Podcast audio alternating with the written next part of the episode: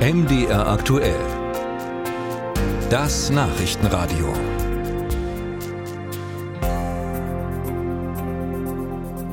Haben Sie schon den nächsten Urlaub gebucht? Das könnte gut sein, denn trotz politischer Krisen und Naturkatastrophen weltweit reisen die Menschen wieder mehr. Doch spätestens seit der Pandemie wissen wir ja, dass da schnell auch was dazwischenkommen kann. Umso interessanter werden Reiserücktrittsversicherungen, damit man nicht auf den Kosten sitzen bleibt. Aber in welchen Fällen springen die überhaupt ein und was sollte man beachten? Das besprechen wir jetzt mit Barbara Bückmann, Expertin von Finanztest. Ich grüße Sie, Frau Bückmann. Ja, hallo, Frau Ime. Schauen wir uns zunächst mal an, bei welchen persönlichen Gründen die Reiserücktrittsversicherung denn greift. Was wäre das denn? Krankheit, ein Unfall oder Arbeitslosigkeit? Ja, zum Beispiel, aber auch wenn Sie arbeitslos sind und viel früher einen neuen Job finden, als Sie gedacht haben. Auch das wäre ein Grund für eine Reiseabsage. Dann gibt es zum Beispiel die Schäden am Eigentum. Das heißt, bei Ihnen wird eingebrochen und alles verwüstet oder Ihr Haus steht unter Wasser nach einer Überschwemmung und Sie müssen sich darum kümmern. Das wären auch legitime Gründe für eine Reiseabsage. Wie schwer muss denn so eine Krankheit sein, damit das dann auch akzeptiert wird?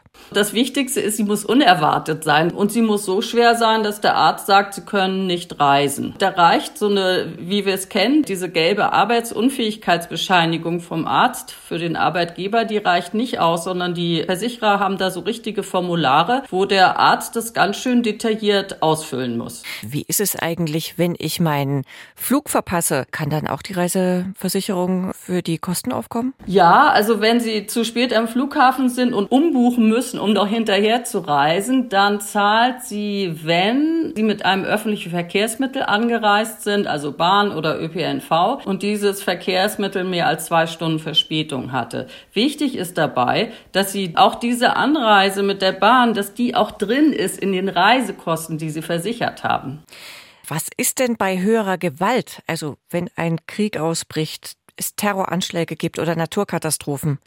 Ja, also bei Krieg leistet die Reiserücktrittsversicherung gar nicht. Bei Terroranschlägen am Urlaubsort, wobei die müssen auch wirklich am Urlaubsort selber stattfinden und nicht irgendwo in der Nähe, leistet sie teilweise. Das hängt vom Versicherer ab. Und wir empfehlen ja eine Reiserücktrittsversicherung mit einer Reiseabbruchversicherung abzuschließen, die am Urlaubsort leistet. Das heißt, Sie sind am Urlaubsort und da kommt ein Erdbeben oder da ist ein Terroranschlag dann sind sie bei einigen Versicherern auch versichert und können früher abreisen und die übernehmen die Kosten. Und wer muss bei offiziellen Reisewarnungen die Kosten übernehmen? Das müssen Reiseveranstalter. Davon haben aber natürlich nur Pauschalreisende etwas, die bei einem Reiseveranstalter gebucht haben. Die können sich an ihn wenden. Wer selber seine Tour selber zusammengestellt hat, ist darauf angewiesen, wie kulant die Hoteliers oder Fluggesellschaften oder so sind. Da haben Sie einen interessanten Punkt angesprochen. Greift denn generell die Reiserücktrittsversicherung nur bei Pauschalreisen oder eben auch für die individuelle Variante, also selbst selbst gebuchte Flüge oder Hotelreservierungen? Ja, die greift auch da. Man zählt dann einfach alles zusammen, was kostet vom Taxi zum Flughafen bis zum Flug, bis zum Hotel, bis zum Mietauto und versichert dann diese Gesamtsumme. Viele Veranstalter bieten ja bei der Buchung gleich eine Reiseversicherung, Reiserücktrittsversicherung mit an. Sollte man auf solche Angebote denn eingehen? Lieber nicht, denn man ist dann immer im Zeitdruck. Man hat jetzt die Reise gebucht und will schnell fertig werden und dann klickt man irgendwo drauf. Also wir empfehlen, sich Zeit zu nehmen. Man kann bis 30 Tage vor Reisestart die Versicherung abschließen. Am besten bei uns in den Test reingucken, gucken, welche Versicherungen am besten sind, welche Preise ihnen genehm sind und dann direkt beim Versicherer so eine Versicherung abschließen. Und welches sind denn die besten Anbieter und was kosten die so? Also wir haben zwei, die sind durchgängig immer sehr gut. Das ist Europe Assistance, heißt die eine Versicherung und Travel Secure von der äh, Würzburger Versicherung und die sind äh, bei uns immer weit vorn. Der Preis, zum Beispiel, wenn man jetzt eine Einzelperson eine 3000 Euro Reise versichert, würde sie bei den beiden mit 139 bis 144 Euro dran sein. Und es gibt ja auch Verträge, die man gleich fürs ganze Jahr abschließen kann.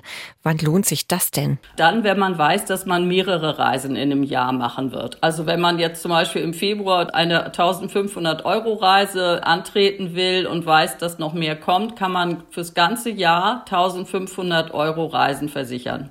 So, und wenn es jetzt zum Versicherungsfall kommt, was muss man denn beachten, wenn man den meldet bei dem Versicherer? Ja, das Wichtigste ist, dass man alles beisammen hat. Also man braucht erstmal einen Beleg darüber, warum musste ich die Reise absagen. Zum Beispiel dieses ärztliche Formular. Dann braucht man von seinem Reiseveranstalter die Stornokostenrechnung. Und dann müssen Sie das äh, Schadensformular ausfüllen und einfach alles beibringen, was dafür nötig ist, das zu belegen.